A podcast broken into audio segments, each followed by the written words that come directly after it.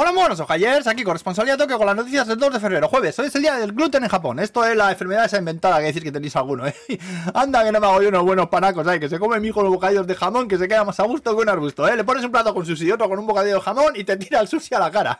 Anda que no, no saben al tío. Bueno, vamos al lío. Se ha visto al Rubius por Harajuku, ¿eh? True story esto, ¿eh? Así que tendréis vídeo pronto del Rubius en Japón, supongo. Luego la cadena Sushi ha denunciado al tontaco, ¿eh? Que este que salía en el vídeo lamiendo las cosas en su restaurante y bueno, aunque los padres de gilipollas este lo obligaron a ir a disculparse en dicen que no descartan emprender acciones legales. Porque claro, la movida es cara, pues a mucha gente le da asco, nos da asco ir a los Kaiten Sushi después de ver estos vídeos, claro, y tienen que mover ficha, porque si no, si no sabéis de qué hablo, eh, el informativo de ayer, que ahí os lo cuento, eh. Luego hay lío con Corea del Sur, porque resulta que tienen una estatua japonesa budista en un templo allí, que Japón dice que fue robada de un templo japonés en el 2012. Y un jugador coreano ha decretado que efectivamente hay que volver a Japón, eh, y ha liado. Y luego hablando de templos, unos Saitama llevan tres años celebrando un funeral para, ojo aquí, las agujas de los tocadiscos antiguos. El monje dice que en reconocimiento a la felicidad que proveyera mientras fueron útiles, pues que se merece mejor final que simplemente tirarlas a la basura, eh. Hostia, esto me recuerda al funeral que se montó también en Tokio por los Vipers. ¿Os acordáis de los Vipers? Los chismes esos que mandabas y recibías mensajes solo, que los de los camellos. Bueno, pues también se rezó por su alma vipera ahí en un templo, eh. Hostia, que mi cuñado, que monje está aquí perdiendo dinero, joder, luego se lo cuento y a ver si montamos funerales por los peluches de Pokémon rotos o algo así. Nos forramos.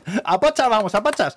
Luego más cosas, Murakami, que tiene los mismos noveles de literatura que yo, por cierto, dice que saca novela en abril, eh, la primera seis años. Y luego ayer se, se celebró también una carrera de 60 tiranosaurios Rex en Chiva. Y han amonestado a un policía en Giego por llevarse una consola de videojuegos ahí a la comisaría, pues porque decía que se aburría mucho el hombre. Y luego en un mes se estrena la obra de Kabuki de Final Fantasy X. Y el futbolista profesional más viejo de Japón ha fichado por un equipo portugués de segunda división. Se trata de Katsuyoshi Miura, que tiene 55 años. Ahí sigue el tío, eh. Por cierto, ojo con Cubo, el de la Real, eh, que cada vez que hace alguna declaración yo me descojono. Habla español mejor que yo, cabrón, eh. Y bueno, para cabrar, hablaros de los calzoncillos antigoteo que han sacado aquí. Por cerca de mil yenes te venden unos gallumbos con un sistema que asimila, digamos, esos remanentes que a veces inevitablemente afloran después del acto mingitorio del sujeto humano varón.